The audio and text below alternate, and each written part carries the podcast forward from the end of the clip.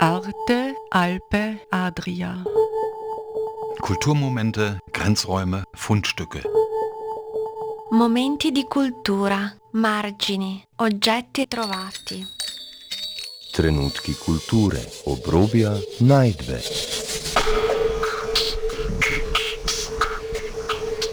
Ein Kulturmagazin von Dagmar Trauner. Die Welt hinter mir lassend, komme ich oft an diesen friedvollen Ort. Der Geist hier ist der Geist des Zen. Ryokan, 18. bis 19. Jahrhundert, Zen buddhistischer Mönch aus Japan. Was haben kleine Bäume mit Kunst und der großen Erzählung unseres Lebens zu tun? Was verbindet Bonsai, auf Japanisch wörtlich der Baum in der Schale, mit Natur und Kultur, Geschichten und Geschichte? Was lehrt uns die Sehenphilosophie, die hinter der Pflege des Bonsai steht? Über das Wesen der Bonsai spricht Günther Klösch, der Leiter des Bonsai-Museums in Seeboden am Milstädter See, und beantwortet die Fragen einiger Mitglieder des Kärntner Schriftstellerinnen Verbands anlässlich einer Führung. Das Ziel des Bonsai-Museums ist es, die Zeitlosigkeit zu vermitteln, die im Bonsai-Gedanken steckt und begreiflich zu machen, dass ein Menschenalter nicht ausreicht, um einen fertigen Bonsai zu gestalten.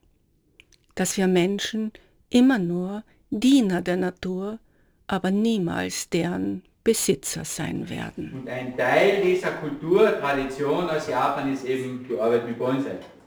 Und das, was ich da so in der Hand habe, die ganze Zeit schon, das, das nennt man Bonsai. Und viele Europa, äh, Leute in Europa sagen Bonsai, ja, das kenne ich eh. Das sind diese kleinen Bammeln, die, man, die ganz eine Menge Geld kosten, die schwierig zu pflegen sind, im Regelfall spätestens noch zwei bis drei Monate kaputt sind, also auf gut Deutsch ein Klump ist, also kärntnerisch Klump. Aber Bonsai ist nichts schwierig zu pflegen, Bonsai ist auch nichts teuer im Verhältnis, sondern Bonsai ist nur und ausschließlich ein japanisches Wort. Und dieses Wort bezeichnet einen Zustand. Und wir in Europa glauben immer Bonsai, kleiner Baum. Aber das Wort Bonsai heißt nur und ausschließlich Baum in der Schale. Also jetzt wäre es ein Bonsai. Und in dem Moment, wie Sie diesen Baum aus der Schale rausholen, so wie jetzt, ist es nichts mehr Bonsai. Das ist jetzt ein Baum unbestimmter Sorte, unbestimmter Größe. Auf kärntnerischer Bammerle halt? Und das ist die passende Schale dazu. Und diese Schale muss Löcher haben. Das ist quasi eine Vase, nicht? Und das ist halt Baum und Schale. Und auf Japanisch heißt Baum Sei und Schale Bon. Und in dem Moment, wie Sei im Bon drin ist, hat man Bon Sei. Hm? In dem Moment, wie die Tomaten im Kübel sind, ist es eine Kübelpflanze. Aber keine spezielle Sorte Tomaten, nicht? also ein Zustand. Oder die Wurst in einer Semmel ergibt das Resultat Wurstsemmel. Ein Zustand. Für sich selber sei und Bon. Pflege dieses Baumes ist sehr banal, sehr einfach. Dieser Baum braucht Wasser von Ihnen, er braucht ein bisschen Dünger, damit er wachsen kann. Und ab und zu schneiden Sie diesen Baum auf Ihre gewünschte Größe. Und das ist die Tätigkeit, die Sie die nächsten 20, 30, 40, 50, 100 Jahre machen. Mehr ist nicht. Ein bisschen Wasser, ein bisschen Dünger und ab und zu schneiden. Und das ist ja eine ganz banale Tätigkeit. Aber dieser Grund, warum man es macht, ist in Japan eben etwas Besonderes. Und zwar, dieser Baum transportiert in Japan Geschichte. Und das muss man sich so vorstellen, wenn Sie mit so einem Baum arbeiten, heißt das, man ist bereit, auf etwas aufzupassen.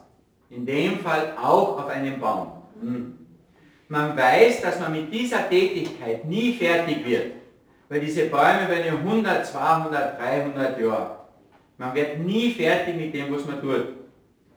Und im Laufe unseres Lebens stellen sich genau drei Kernfragen, also Kernfragen.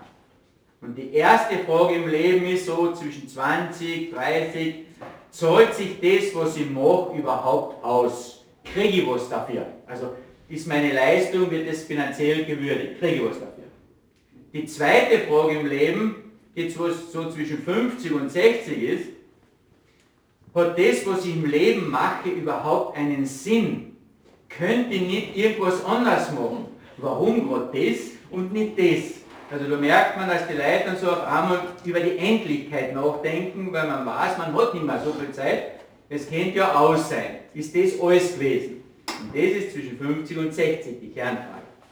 Und die letztlich entscheidende Frage in unserem Leben, die entscheidende Frage auch für diesen Bonsai, wer wird nach mir weitermachen? Weil sonst ist dieser Baum mit meinen nicht mehr können oder nicht mehr sein auch gestorben. Wer wird nach mir weitermachen? Und wenn Sie wollen, dass dieser Baum Zukunft hat, 100 Jahre alt werden kann, müssen Sie so leben, dass Sie Vorbild sind. Dass irgendjemand bereit ist, das Begonnene zu übernehmen und weiterzuführen. Und das setzt wiederum voraus, dass Sie auch Ihr Wissen weitergeben. Und diese zwei Sachen, vorbildhaftes Leben und Weitergeben von Wissen, nennt man Kultur und Tradition. Und das ist die Basis unserer Zivilisation. Ohne den geht es nicht. Und wenn man halt diesen Baum da draußen anschaut, 100 Jahre, 150 Jahre, kommt immer wieder die Frage, wer hat eigentlich begonnen? Wer war denn davor? Und über diese Frage ist es eben dann möglich, ihre Geschichte zu erzählen. Die Geschichte der Personen, die davor gearbeitet haben. Und das heißt in diesem Shintoismus, Zen-Buddhismus, das Leben der Personen davor war so gut, dass es wert ist, etwas weiterzuführen. Das heißt ganz banal in diesem Zen, man hat nichts falsch gemacht.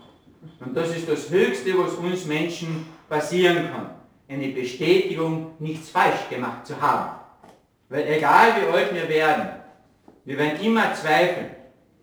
Hat das einen Sinn? Zahlt sich das wohl durchaus? Könnt ihr nicht was anderes tun? Wer wird denn weitermachen? Also solange wir leben, sind das Kernfragen, die uns begleiten.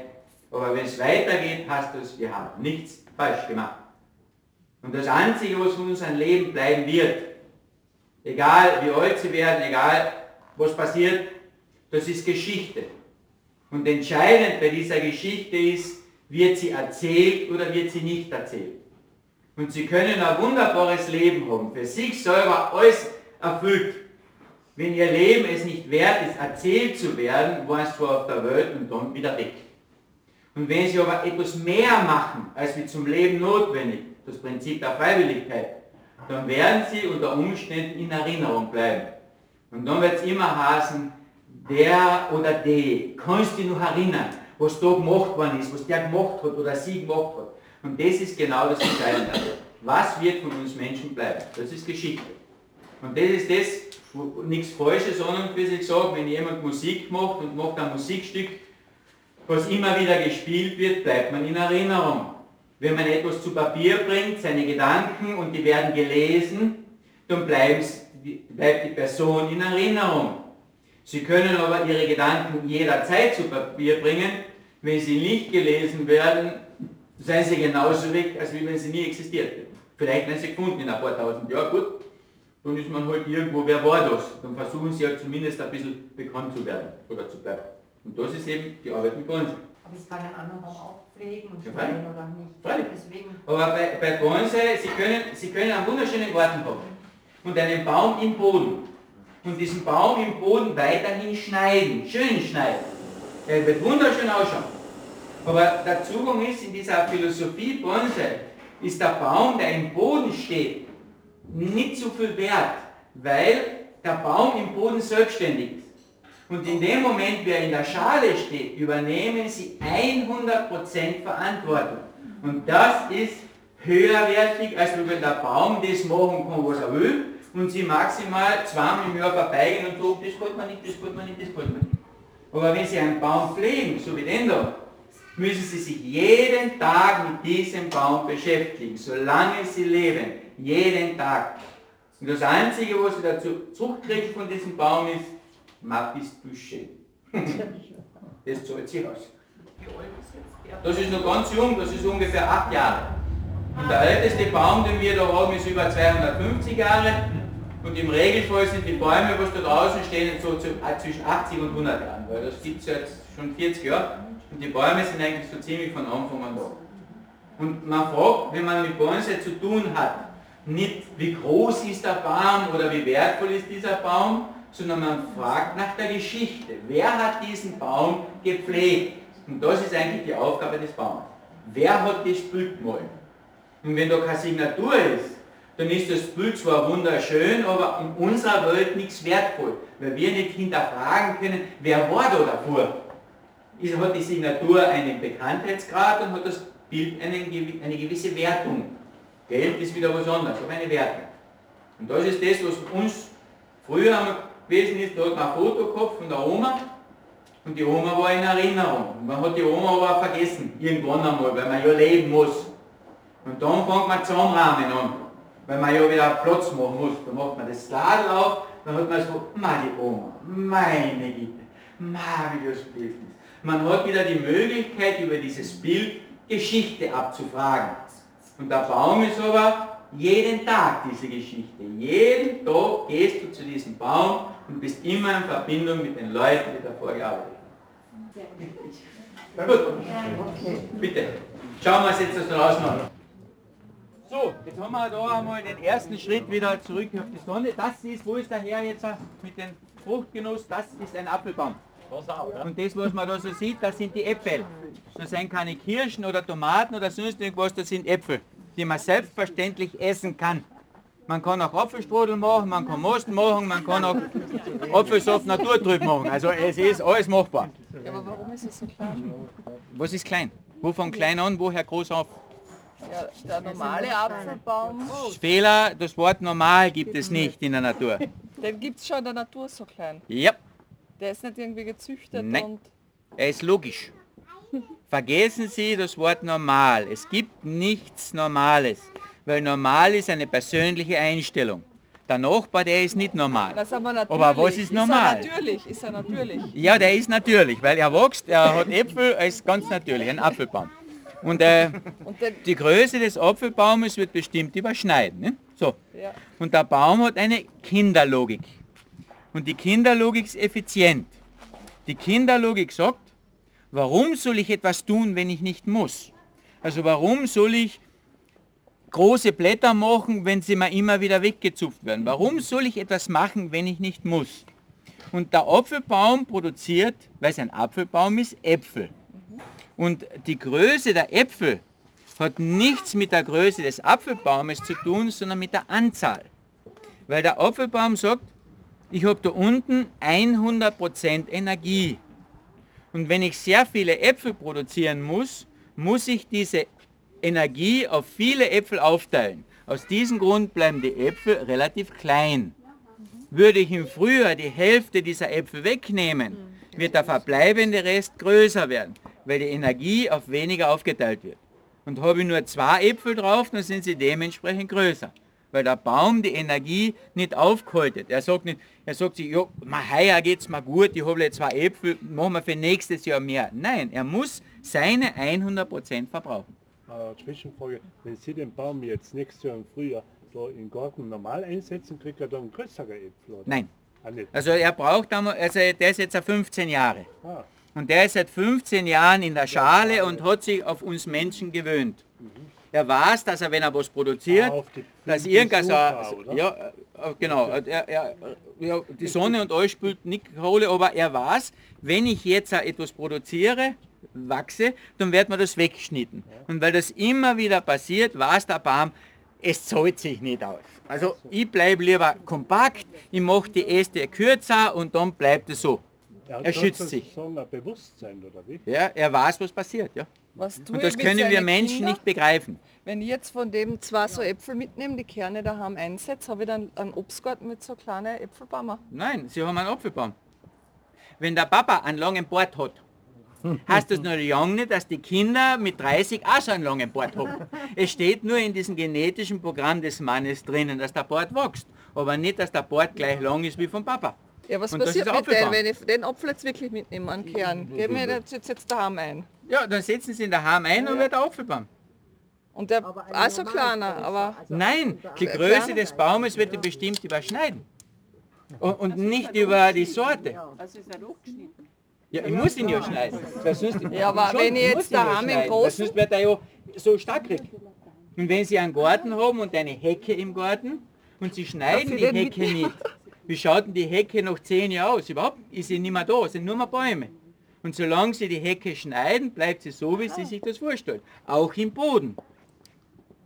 Ja, und wenn Sie jetzt den Baum in der Schalen haben und Sie wollen, dass die Form so bleibt, dann müssen Sie halt das wegschneiden, was Ihnen nicht gefällt. Das machen Sie einfach so. Warum schneiden Sie es weg? Mir gefällt es nicht. Ja, das verstehe ich. Aber wenn ich jetzt Ihnen den Apfel da lasse und Ihnen einen Kern gebe und Sie tun den da rein, dann ist in 15 Jahren, macht der auch so kleine. Na, na, die Anzahl bestimmt. Die Anzahl. Wie, viele oben sind?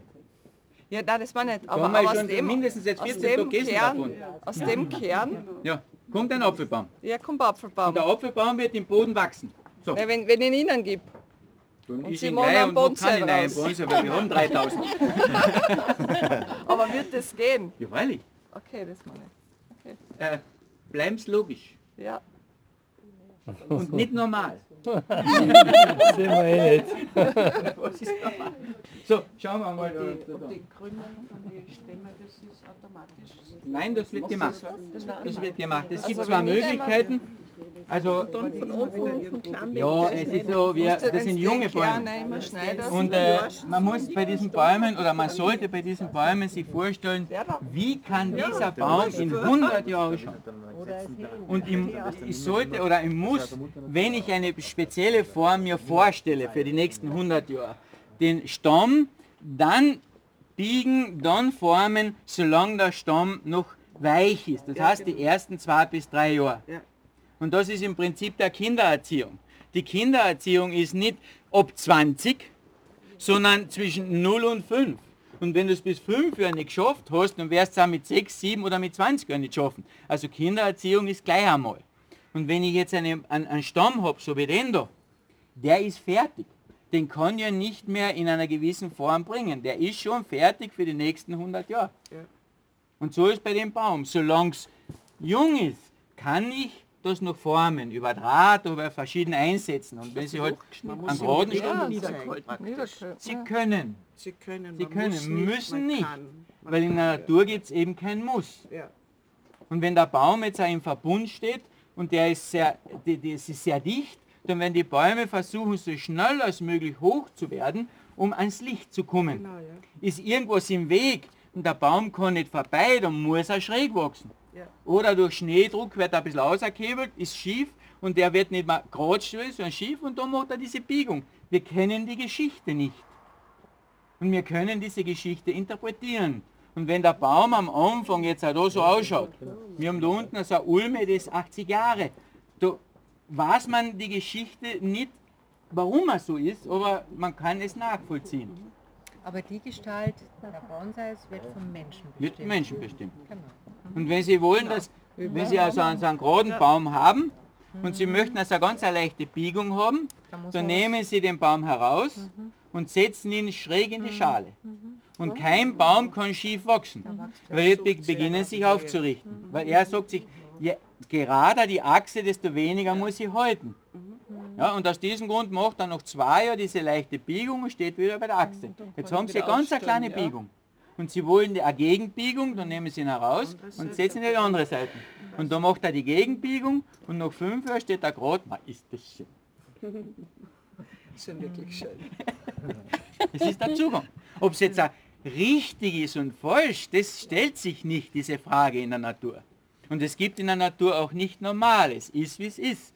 Und es gibt auch nicht das Wort schön in der Natur, weil die Natur ist nur effizient. Kein Baum sagt, ich möchte eine schöne Blüte produzieren. Ein Baum sagt, ich, möchte, ich brauche einen Bestäuber, dafür mache ich die Blüte für die Hummel. Und die schaut anders aus wie eine Blüte für die Biene. Also jeder sucht sich seine Nische. Aber Aber, schön gibt es nicht. Aber die Natur braucht den Menschen an sich nicht. Nein. Eben. Wir sind, wir können weg.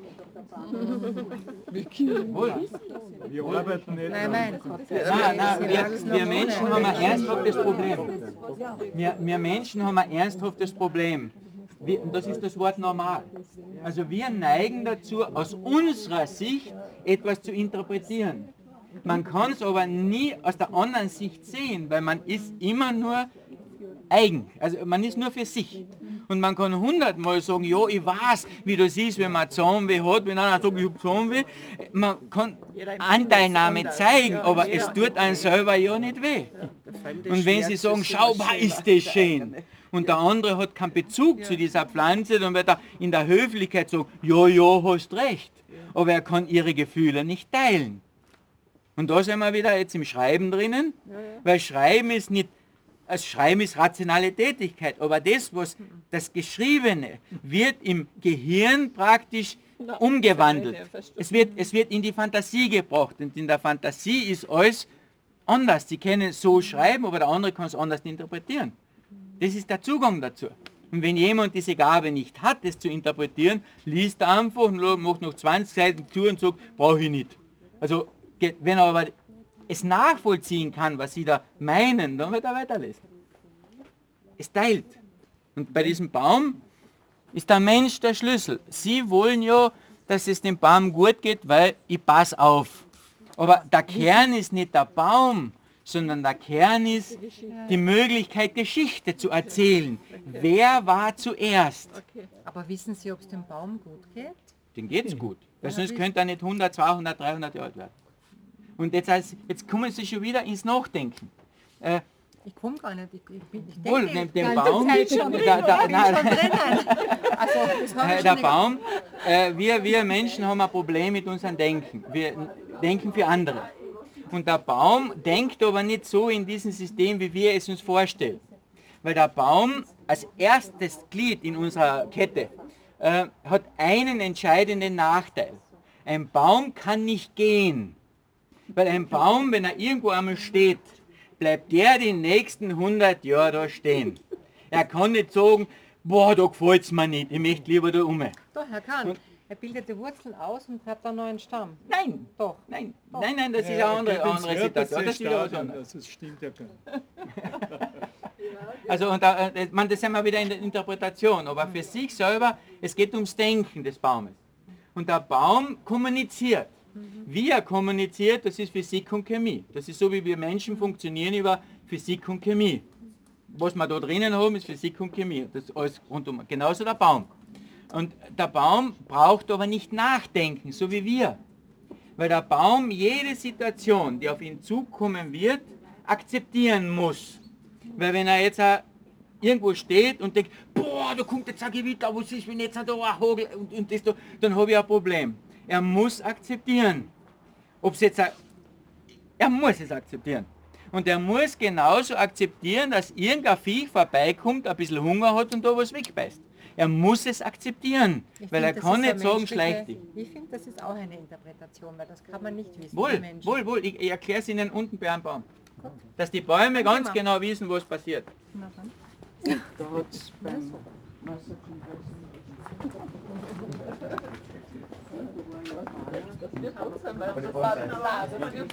Braucht dich jetzt zum Interview? In der Natur, in der Natur hat der Baum, wird er, genauso beschnitten wie jetzt.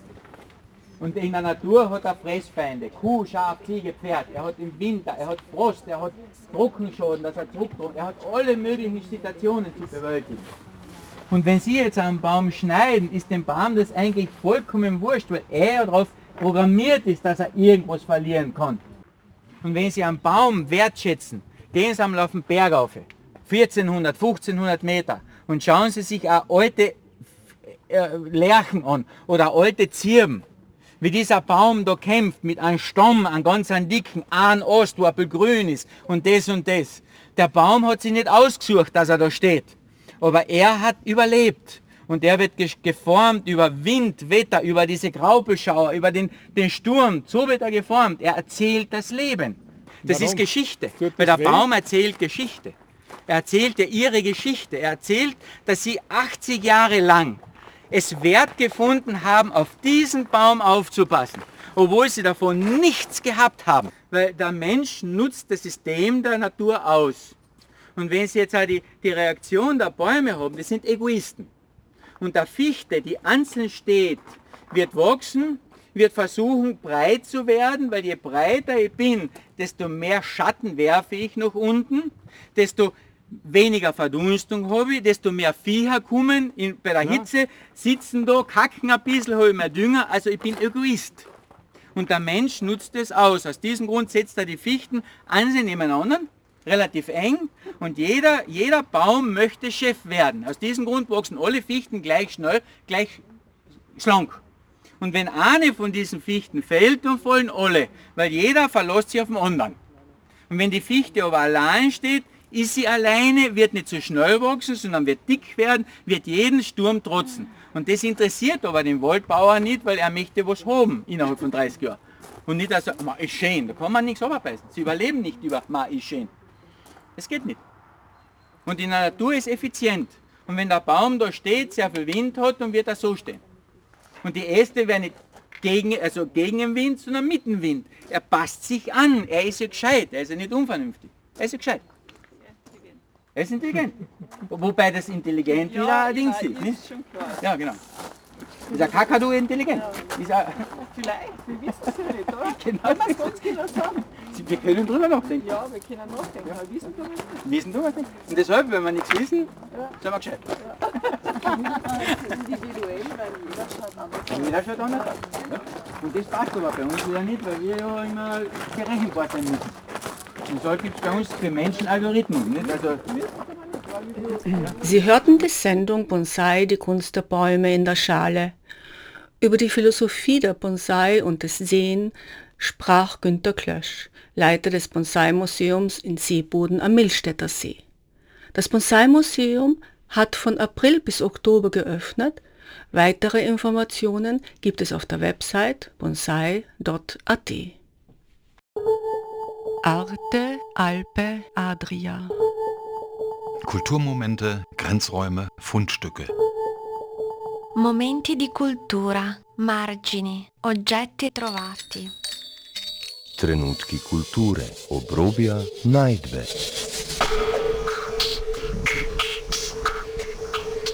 Ein Kulturmagazin von Dagmar Trauner.